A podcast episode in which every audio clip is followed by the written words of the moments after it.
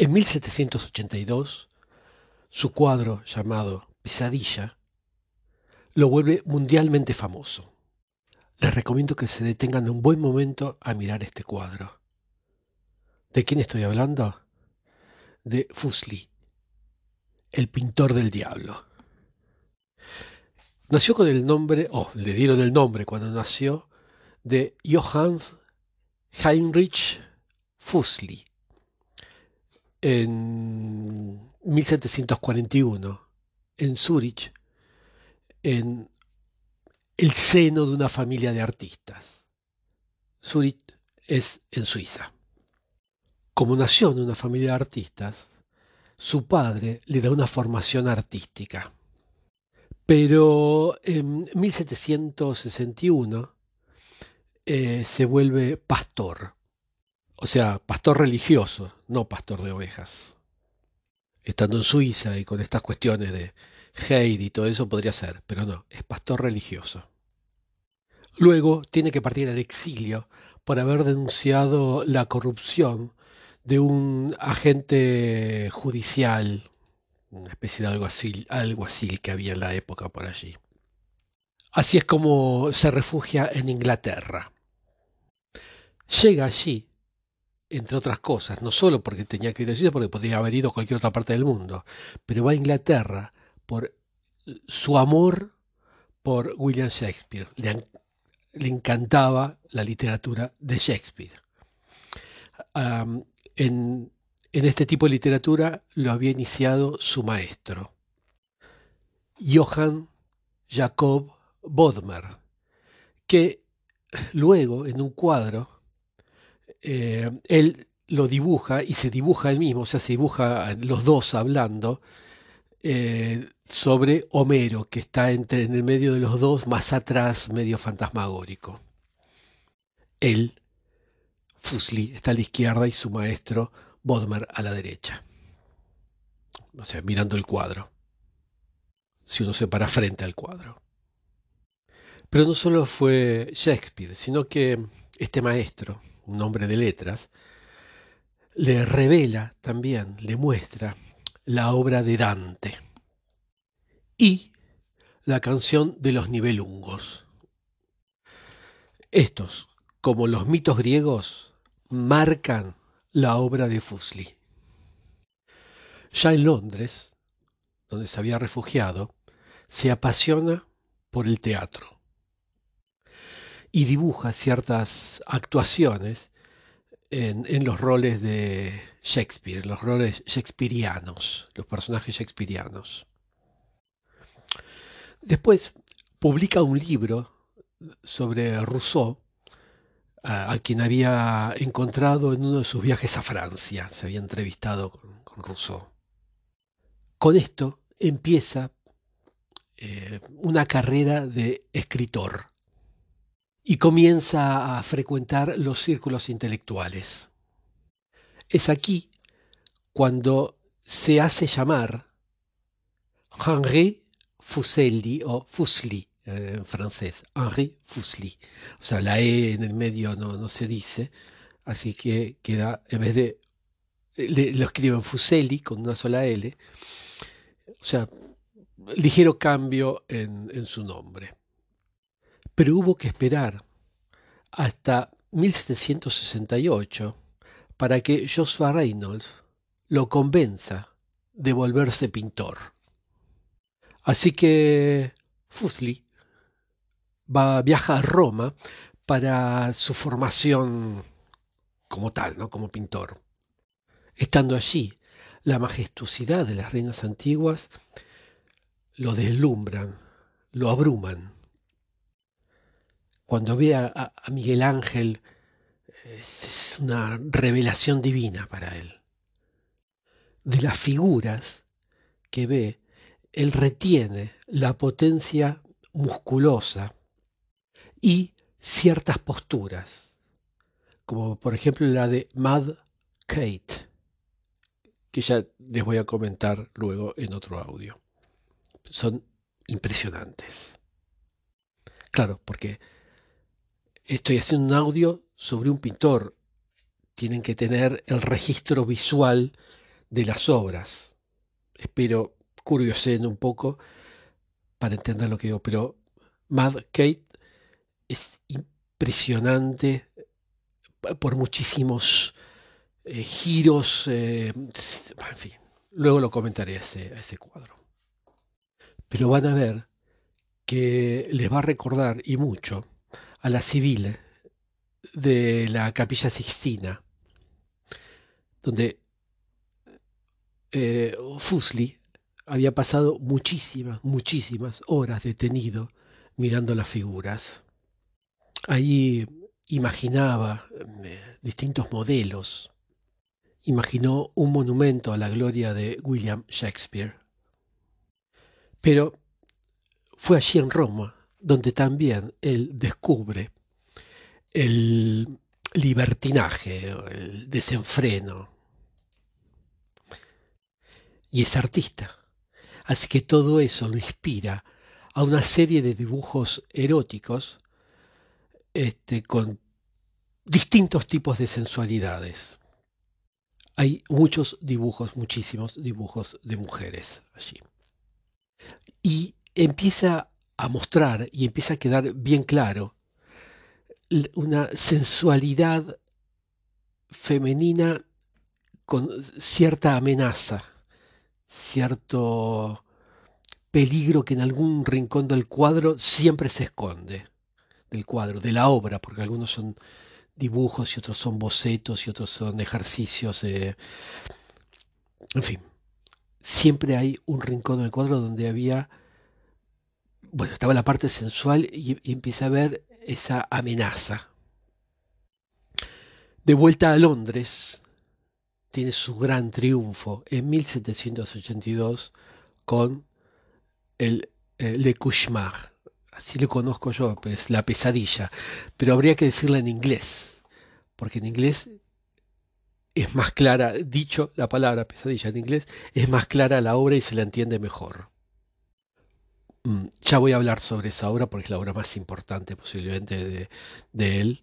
Pero en esa obra ya empieza a mezclar no la amenaza, sino el terror y no con la sensualidad, sino con la sexualidad. O sea, va a un grado más y mezcla terror con sexualidad. Tal vez esto fue inspirado por su desgraciada amor, su, su, bueno, después voy a hablar un poco de la vida de él, pero por la situación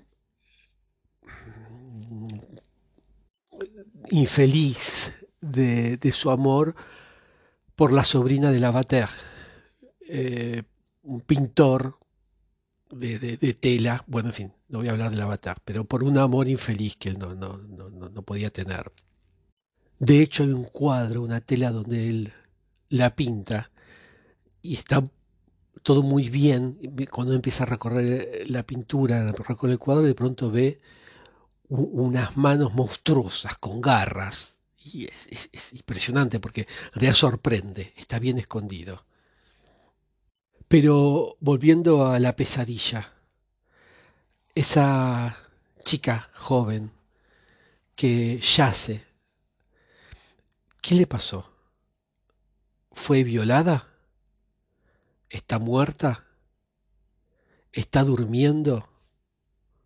Les aseguro que no está claro nada, ¿eh? pues está violada tiene la ropa íntegra, perfecta, no tiene ni un rasguño. Si está muerta, hasta tiene, eh, dentro de su palidez hay algunos colores. Si está durmiendo, no es una posición de dormir. Y como se llama pesadilla, bien puede ser que esté durmiendo y que todo lo que está alrededor sea parte de su pesadilla. Y cuidado, ¿eh?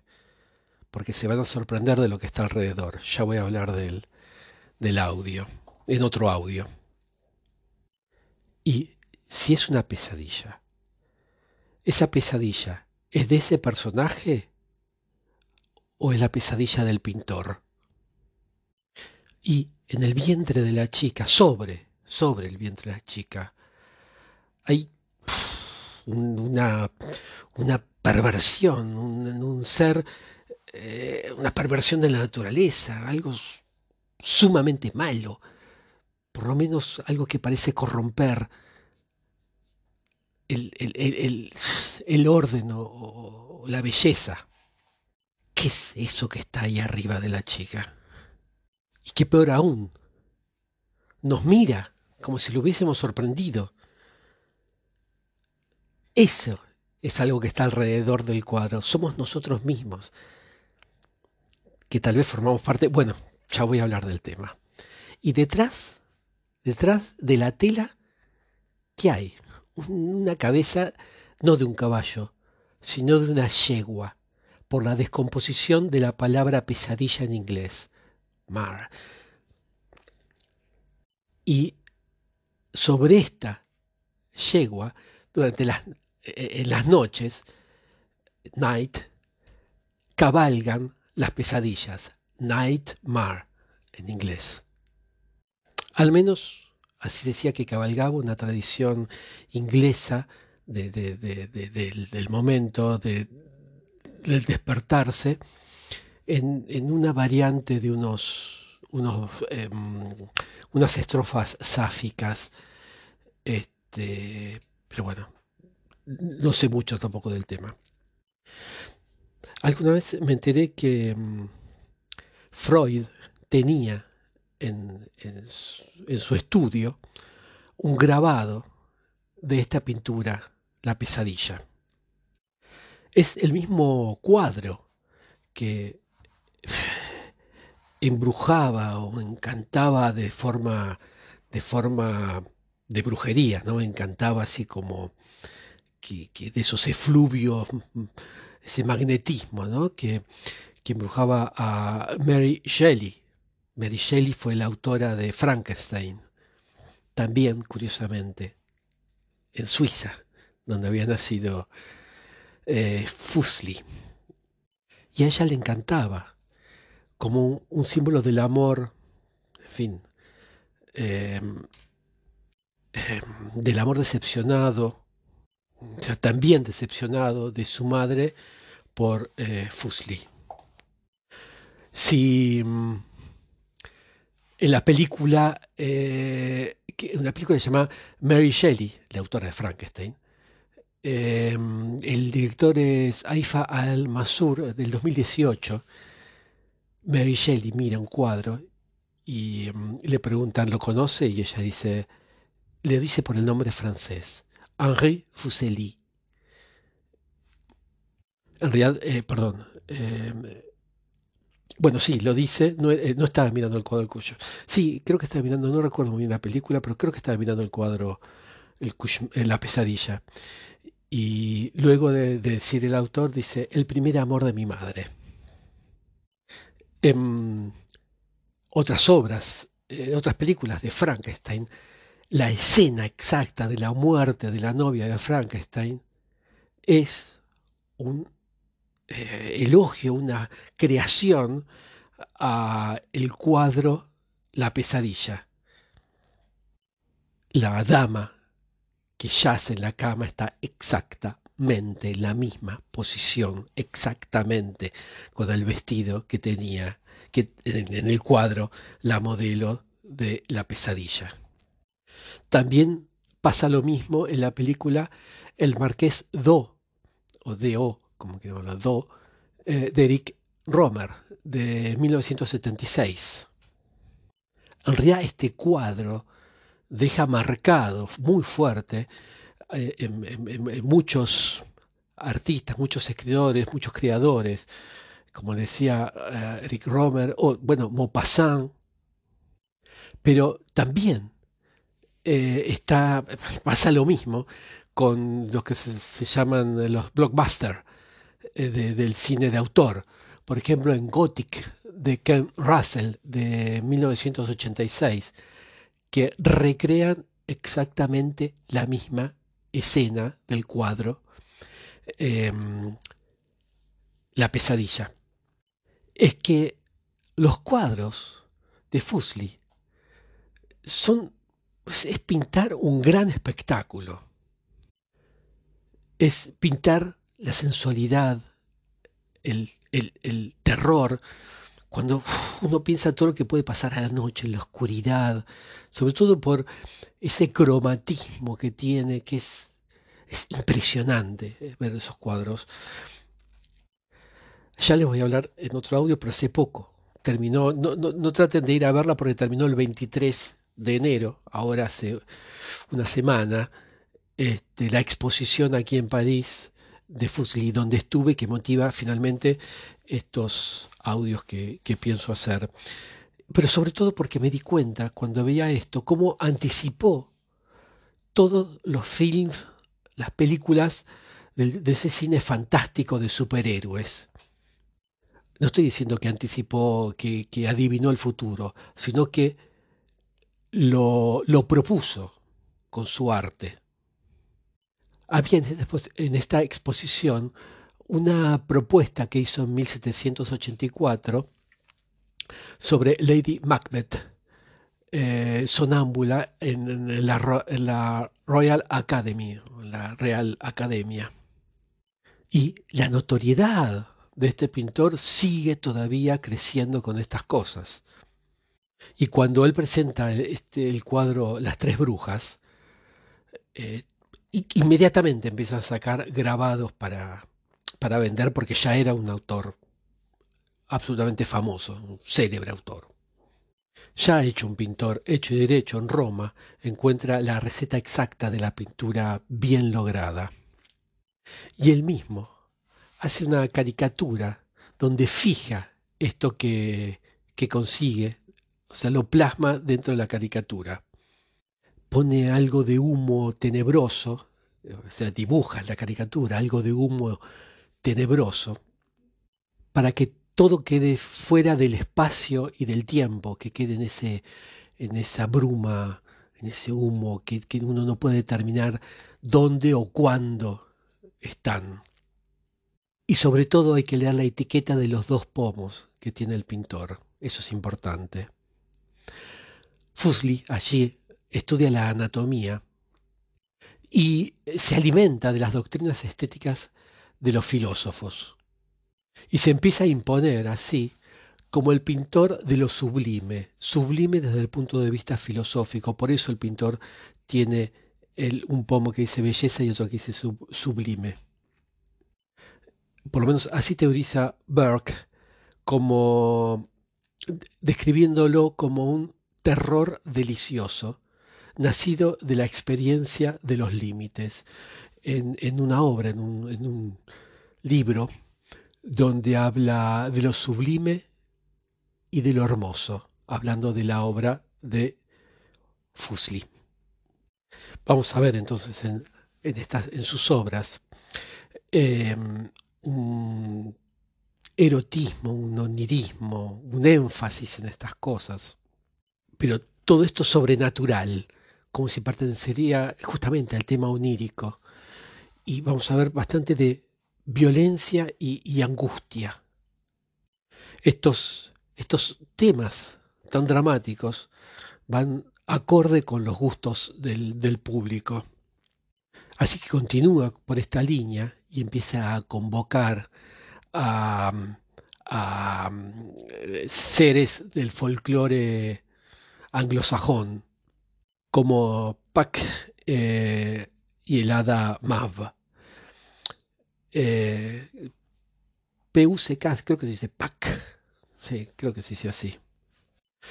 Luego, hace de Satán el héroe de sus telas con El paraíso perdido, por ejemplo. Y es que el ángel caído lo fascina. Incluso hace un retrato este retrato aparece en un libro que no lo entiendo, se llama Ensayo para la psiconomonía, un nombre larguísimo que no puedo terminar de, leer, que es de Lavater. Eh, Fusli comienza a mostrar un, como diría, un inmoralismo estético, porque incluso él dice que el arte y la moral no tienen eh, ningún objetivo en común Luego, más adelante, se casa y empieza a aparecer en sus cuadros su esposa, donde la empieza a dibujar bueno, distintas formas eh, y en algunos le hace un brazalete con un emblema fálico. Más claro es imposible. en el brazalete, como un dibujito del, brazalete que tiene. Por arriba, el brazalete está casi, casi en el hombro, en el brazo muy, muy arriba, como las esclavas em, de la antigua Grecia, ¿no? En, en realidad está dibujada así. Por aquella época también se hace amigo de William Blake, que empieza a influir muchísimo sobre él. Incluso después se vuelve miembro de la Royal Academy, en donde las conferencias que da son ovacionadas. Pero lo curioso es que él eh, profesa un clasicismo que está en una completa contradicción con su obra. Y Fuseli termina su vida como un eh, académico, o sea, como un profesor eh, muy respetado. Muere en 1825 a la edad de 84 años. Su cuerpo está en, la Catedral de San Paul en Londres y su obra es realmente magnífica. Les, aconsejo que se den algún pantallazo y peguen algún vistazo por su obra. Es, con un casi de un terror amenazante, pero una sensualidad al mismo tiempo entre esas curvas, el cromatismo, fíjese en el cromatismo, pero todo esto queda por otro audio. Ahora solamente disfruten del el primer pantallazo vistazo de su obra. Bueno, les voy a hablar de específicamente de la pesadilla de Fusli, del cuadro La pesadilla, y van a ver cómo em, es ver un cuadro, bueno, claro, uno no lo puede oír, ¿no? Pero uno lo puede recorrer y es como una película, como un libro. Busquen una imagen. De todos modos, no podemos hablar mucho más porque eh, cuando vengan para aquí, para París, va a ser un gusto mostrarles. Si está esta exposición, perfecto, si no, nos vamos hacia donde, bueno, a Detroit o, a Londres o a donde esté. Em, bueno, pero ver un cuadro es muy distinto, eh, verlo presencialmente, verlo eh, estando frente al cuadro, que ver una imagen del cuadro en el monitor, en una pantalla, ¿no? Digamos, en el monitor de la computadora. Porque uno puede ver el dibujo, los colores y mal, este, porque no siempre son exactos los colores, y ni tampoco el, tamaño. Este, pero bueno, busquen en Google una imagen de Le Cauchemar de Fuseli y van a ver cómo en una esquina de una habitación hay una mujer que yace en una cama y que parece presa de una terrible pesadilla, pesadilla en el más amplio sentido, casi perdida en la oscuridad de, su inconsciencia, porque en eso también estamos seguros eh, que, está inconsciente. Pero eh, vemos en la escena que la acompañan un caballo, que probablemente sea una yegua, de ojos ciegos y un, me gustaría decir un perverso, una perversión de la naturaleza. Este, y todo el conjunto sume la escena en, en una atmósfera terrorífica. En la mujer hay una blancura casi cadavérica Em, una, en la mujer inconsciente, ¿no? O profundamente dormida, igual va a estar inconsciente.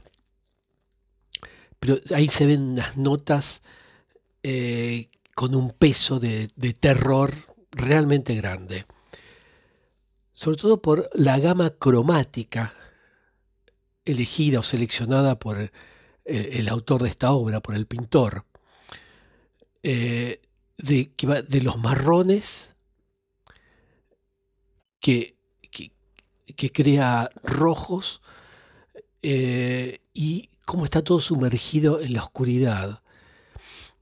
hay, sobre todo, me, gustaría decir la pobre mujer que está ahí, la pobre dama que está allí, con esos dos seres que parecen, no, yo no diría acompañar, pero estar, por lo menos sabemos que están ahí con, la joven, ¿no? Al mismo tiempo.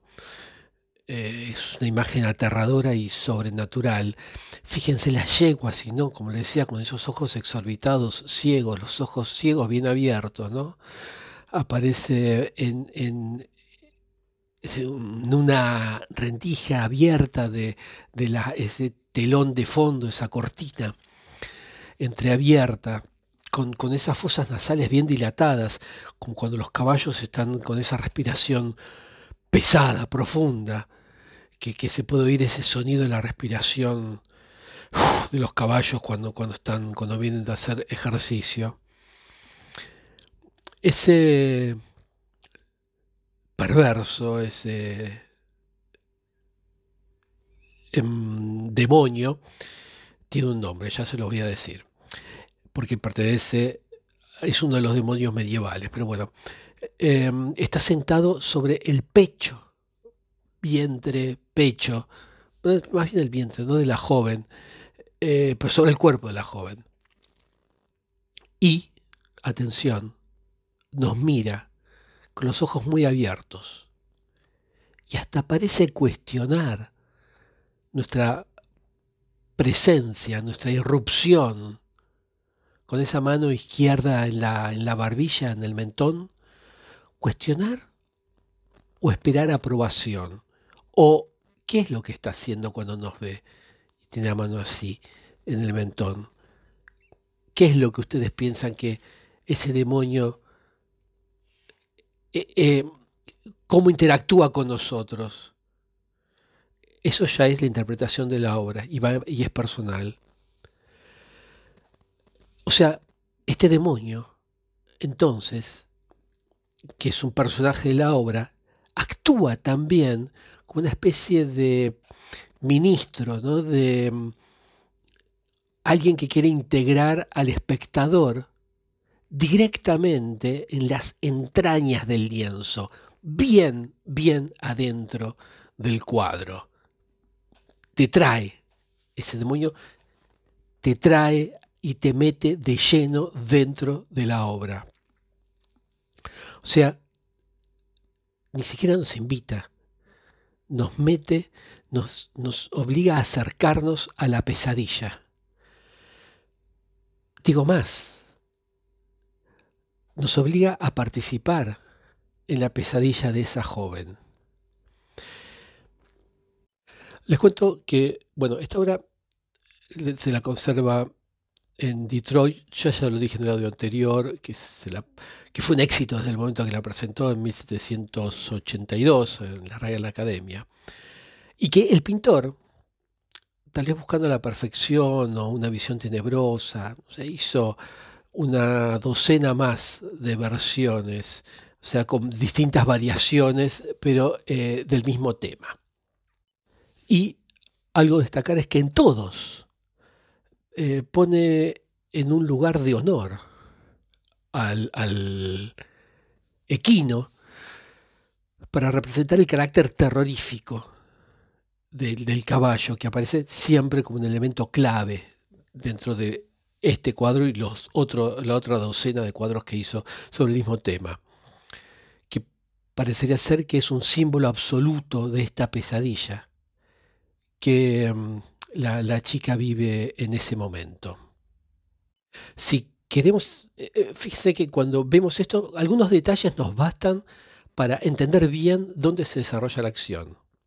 Ahí están los pies de una cama que aparecen apenas, una mesita de noche sobre la que hay algunas botellitas y también hay un colchón color marfil eh, sobre el que está abandonada la protagonista abandonada si quiere vivir.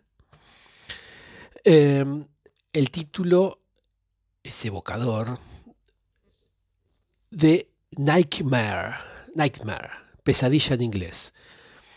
Eh, aquí podemos descomponer esta palabra y entender cierto significado, porque mare significa en inglés eh, yegua, la yegua, eh, donde podemos pensar que ese equino no es un caballo, sino que es una yegua.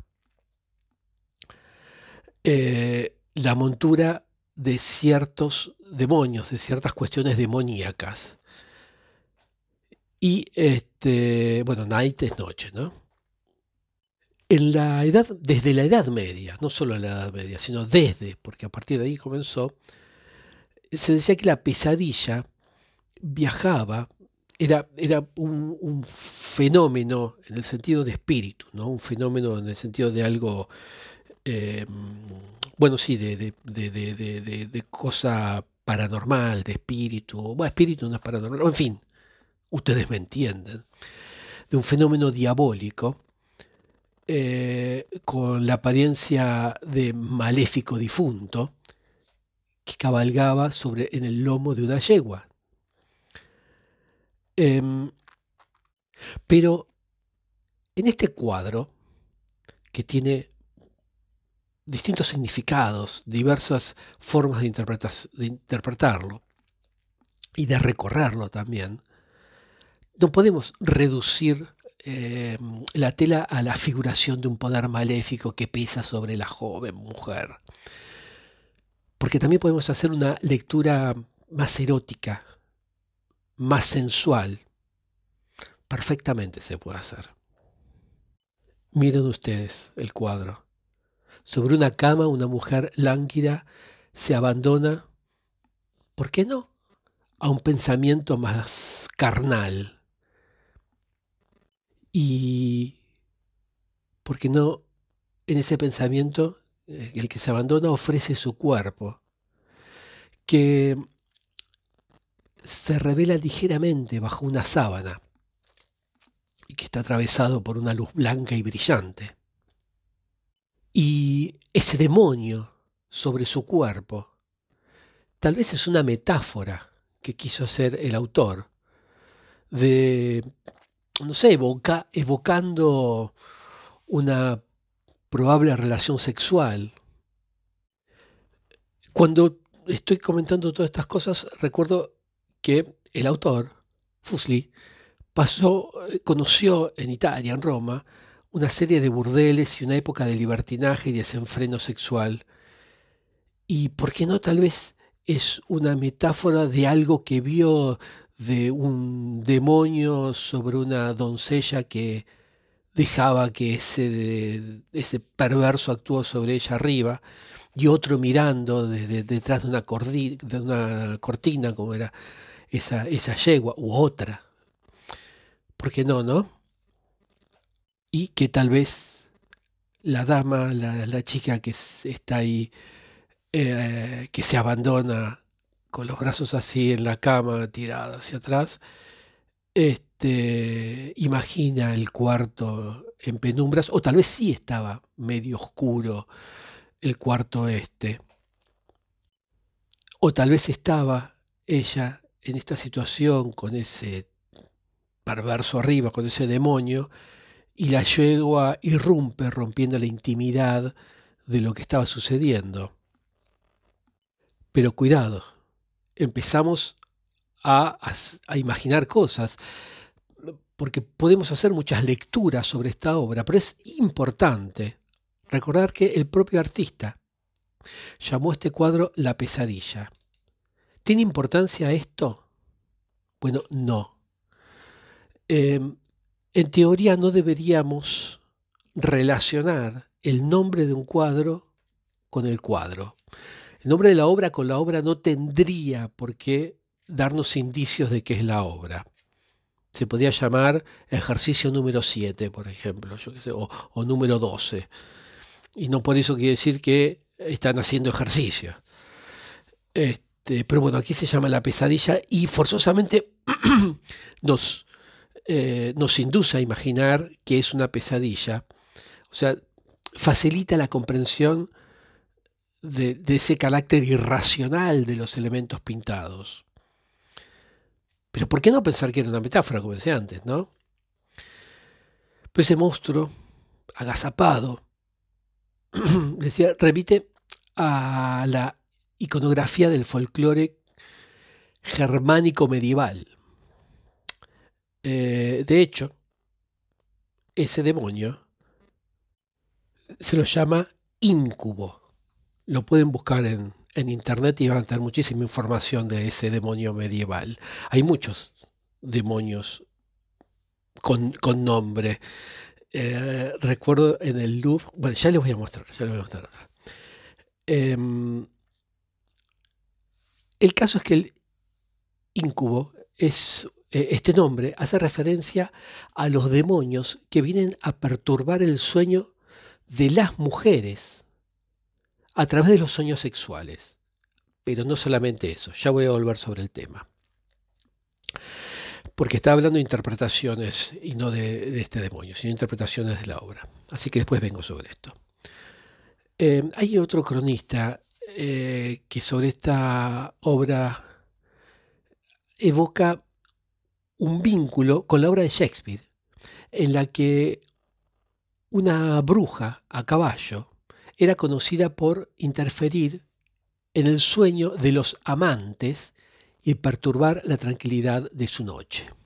O sea, cuando estaban los amantes amándose, venía esta bruja al lomo de, de, una yegua de caballos, no importa, negro, y eh, nada, les arruinaba la noche de amantes. Imagínense, ustedes están allí y, viene una bruja a, caballo encima y entra, irrumpe. No debe ser de lo más agradable. Así que ahí la cabeza del caballo está anunciando que ya iba a entrar las brujas. Esto tiene mucho que ver porque Fuseli adoraba a Shakespeare y era fanático de sus obras de teatro, pero además pintó brujas. De hecho, las tres brujas son sus cuadros famosos. Por ahora no estoy hablando de otros cuadros. Este, solamente de este, de la pesadilla.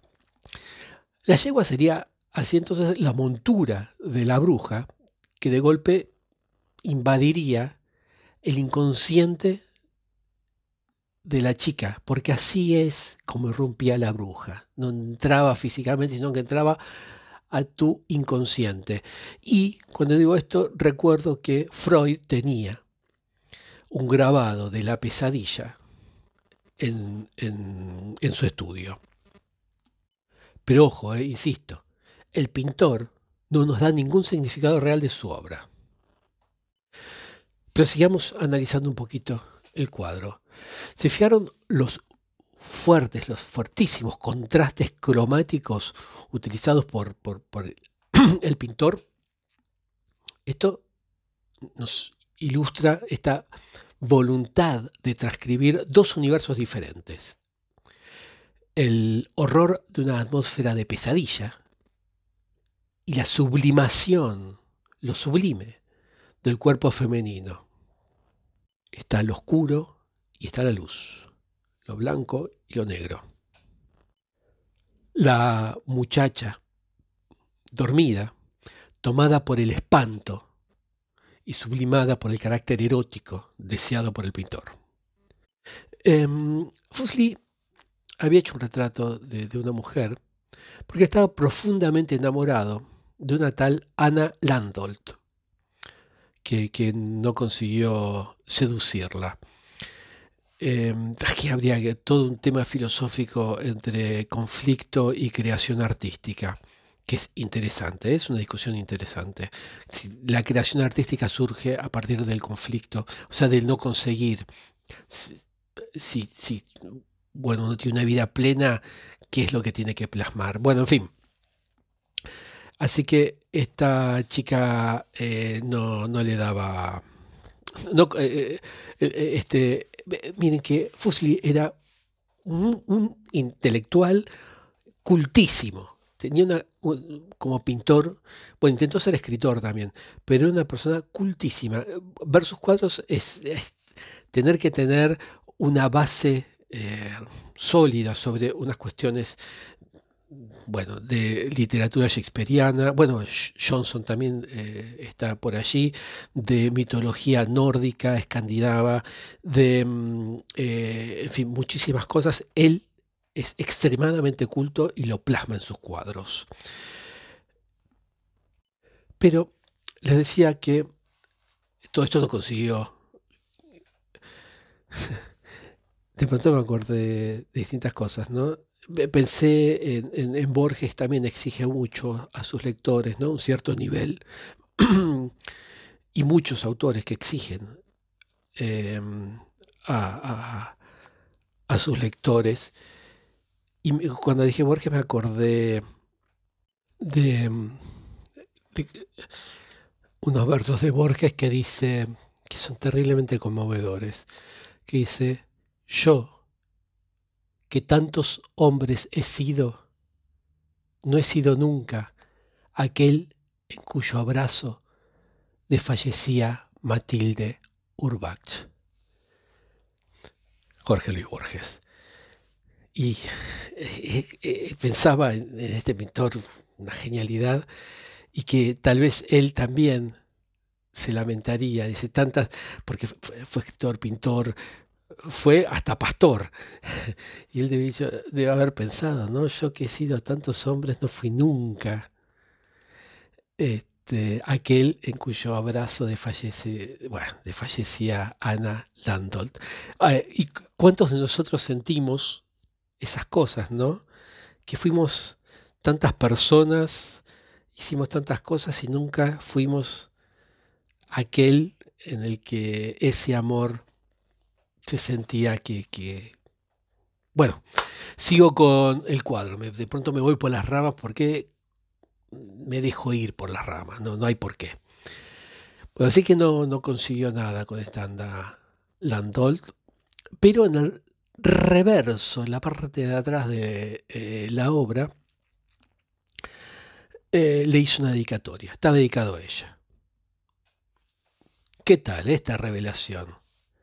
Porque sería entonces una alegoría donde el pintor, digo, esta obra sería una alegoría donde el pintor habría podido transformarse en demonio y donde su bella, su Ana Landolt, se vería obligada a vivir en adelante bajo el terror de un hombre que no podía calmar sus deseos? Y aquí me hago otra pregunta y es, ¿cuánto nuestro sueño, nuestro sueño más, llamémoslo puro o más sincero, para nosotros, se convierte en la pesadilla del otro? Porque es interesante, bueno, hay eh, distintos libros que lo hablan, pero es, el otro, el distinto, o cuando uno se da cuenta que uno es el monstruo. Em, les recomiendo enfáticamente que lean un libro que se llama Soy leyenda y en el que es un humano que queda solo, eh, va, él piensa estar solo en el mundo y, está rodeado por una extraña enfermedad que los afectó al resto del mundo. Los otros son vampiros mutantes este, que, son, monstruos y en un momento él se da cuenta que él es el monstruo, porque él es el distinto. Y es raro, ¿no? Porque uno piensa que todos los pensamientos de uno son buenos y todo lo que es uno es bueno pero para otros tal vez no lo es. Es como eh, un general que es un héroe en un país, es un, monstruo en otro país. Em, así como el sueño de unos es la pesadilla de otros y es la misma cosa, es la obtención de la misma cosa. Y entonces, perfectamente este cuadro podría ser una alegoría de su amada y de un sueño para él que es una pesadilla para ella. O tal vez él sepa que el sueño suyo es una pesadilla para ella. Hay otra versión de este cuadro, o sea, una de estas docenas que les comenté, conservada en Detroit, em, y está pintado en otro formato, un poco diferente, Mm, e ilustra la voluntad del artista de subrayar el carácter demoníaco de los, eh, de los seres que están compartiendo la escena con la joven, ¿no? con la mujer. Eh, en, este, en, este formato el caballo ocupa el centro de la composición. y por lo menos en ese momento elegido por el pintor. El íncube, íncubo, sigue ahí agazapado sobre el cuerpo de, de la mujer, pero parece más diabólico, más retorcido que en la primera versión más perverso aún. Eh, tiene los ojos rojos que evocan muy bien, o evocan más el terror y el espanto que debe sentir la mujer, que por otra parte está con el cuerpo en una posición de mucho más esfuerzo todavía, más, más incómoda. Eh, hay que tener en cuenta aquí también el siglo de las luces y el oscurantismo. Eh, y cómo las luces deseaban imponerse poco a poco, querían imponer la razón y las ciencias sobre el oscurantismo, ligado a una serie de prácticas religiosas y supersticiosas que, se oponían firmemente a la difusión del saber Em, y de las ideas que traía la corriente de la ilustración. Toda esta época eh, está vivida por Fusli y tal vez plasmada en este cuadro, porque todo lo que vive un artista lo plasma en su obra, ¿no? Allí está la oscuridad, la muerte, la enfermedad, la locura y las pesadillas, que son las principales preocupaciones del oscurantismo, aunque se puedan contemplar también varias lecturas, que podría ser una transcripción de un universo horroroso y aterrador, en el que las almas se pierden y escapan a la razón humana. Em, pero el caso es que es una pintura que pertenece a un movimiento opuesto al de la ilustración. Esto no quiere decir que el pintor se haya opuesto a la ilustración, es la obra. No confundamos la obra con el autor. También es otra discusión muy interesante esa, pero eh, porque se tiende muchísimo a, confundir al artista con su obra. Pero dejémoslo por ahora para, como discusión para otro podcast, otro audio. Em, bueno, decía que es una pintura que pertenece a un movimiento opuesto al de la ilustración, que es el oscurantismo, por lo que es, que es una rama del romanticismo. ¿eh?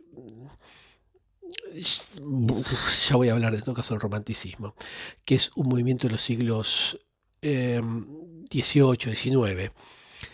Es eh, una actitud que se opone a la difusión del conocimiento, decía recién, en todos los dominios y que rechaza la propagación, propaganda podría decir, ¿no?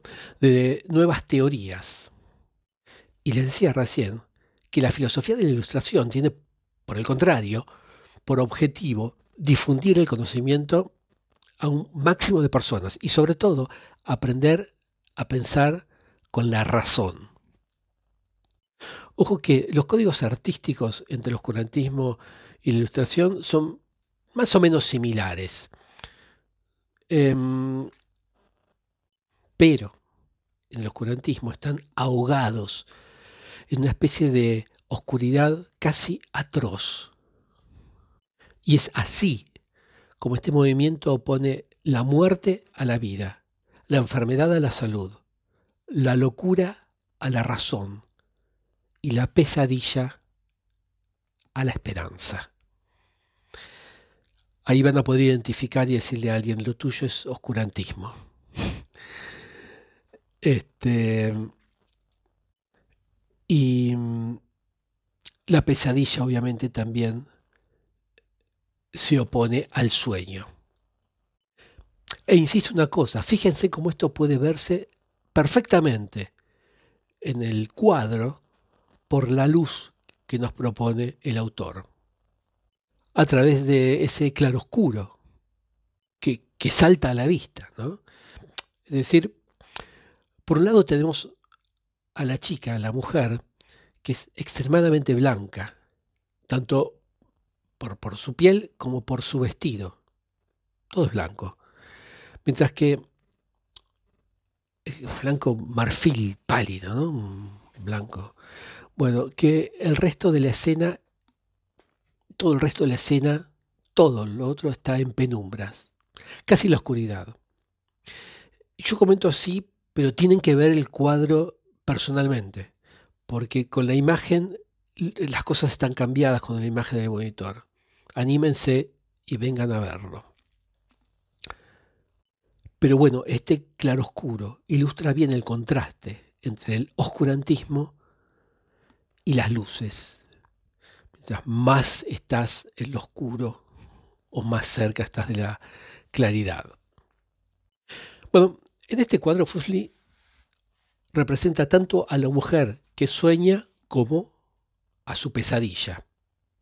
Y si bien el título del cuadro nos dice que la mujer duerme, eh, porque está teniendo una pesadilla, si está teniendo una pesadilla está durmiendo, eh, podemos ver que la posición en la que está es más bien la de una víctima.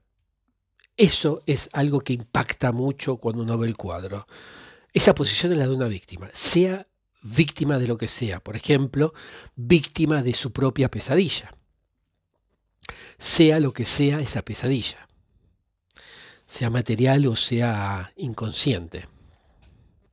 Así, en esa posición, se ofrece a los terroríficos monstruos que la rodean, sea, insisto, material o, sea en su inconsciente. Pero es por esta razón en la que algunos críticos del cuadro vieron en esta obra una metáfora de la violación, con ese íncubo allí arriba y otro mirando. Eh, dieron cuenta que también lo que llama la atención es que en tanto que criaturas, los tres personajes de, del lienzo, la mujer es extremadamente fácil o fácilmente identificable. O sea, como criaturas sabemos que es una mujer. Mientras que los otros dos criaturas em, que, están allí no son tan fáciles de identificar. O sea, bueno, la de izquierda parece un caballo o suponemos que es una yegua, yegua no caballo por el hecho del inglés que ya les dije, ¿no? pero el incubo es mucho más difícil todavía de, em, de, identificar. Y si bien sería raro, pero no imposible, que una yegua esté con una chica que está durmiendo, eh, este demonio, no tengo ni idea qué está haciendo ahí. O sea, su presencia es casi incongruente. Y es lo que realmente aterroriza al espectador tanto como a la mujer que tiene la pesadilla. Esos grandes ojos saltones, también del, del, caballo, los orificios nasales que decía antes, bien dilatados, con la respiración profunda, esa melena, ¿cómo se llama? Las crines, eso sí, eh, que parece una llama. Todo, todo indica que es una especie de presencia demoníaca, una, una, criatura demoníaca como el incubo, que puede ser la, la yegua y el incubo también, doblemente voyeur, eh, mirón, eh, pero en el sentido mm, alguien que mira criminalmente, ¿no? el, caballo o la yegua que asoma la cabeza por una cortina, así corriendo las cortinas, para ver a una mujer que yace en una cama mientras duerme. Hay bastante de voyeur en eso, ¿no? Eh, bueno, ya subirte sobre el cuerpo como hace ese mini demonio eh, sobre el cuerpo de la mujer, bueno, ya está más allá, ¿no? Les decía que iba a hablar un poquito del incubo.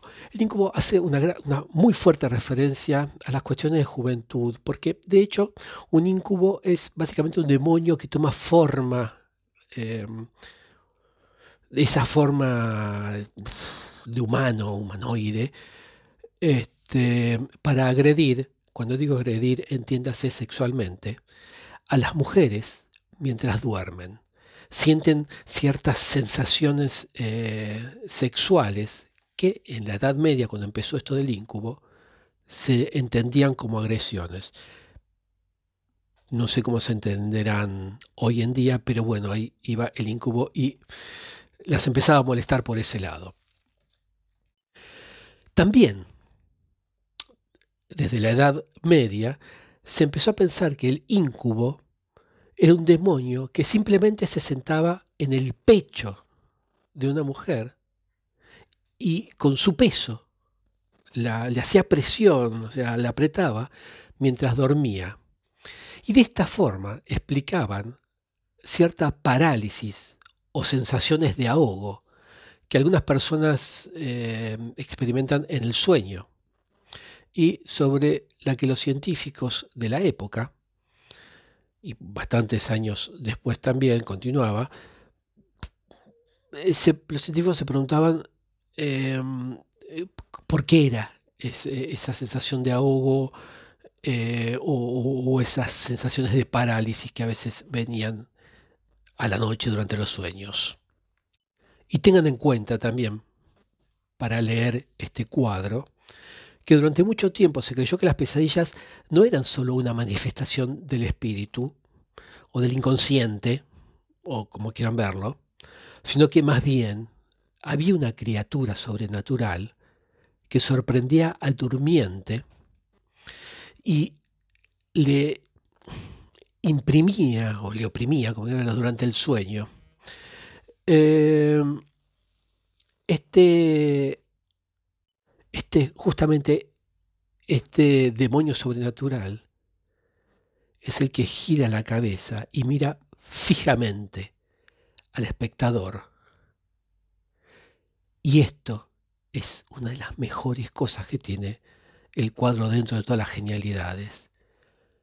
Porque parecería ser que nos está cuestionando, nos está poniendo en cuestión pero sobre todo lo que no, hay, no, está cuestionado es que estamos ahí, nuestra presencia. Y esto da un resultado siniestro y terrorífico que les tiene que dar un escalofrío.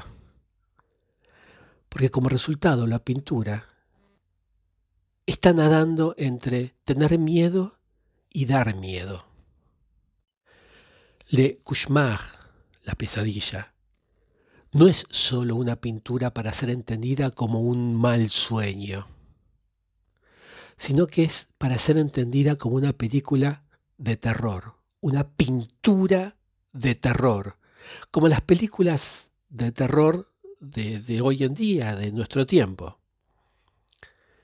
Tiene un carácter totalmente irracional, como las películas de terror, un carácter fantasmagórico, unido a una sensación de intrusión del espectador en el cuadro, de nosotros allí adentro. Es, por eso que el, encuadre es muy reducido alrededor de, de la joven, de la chica, y de su cama.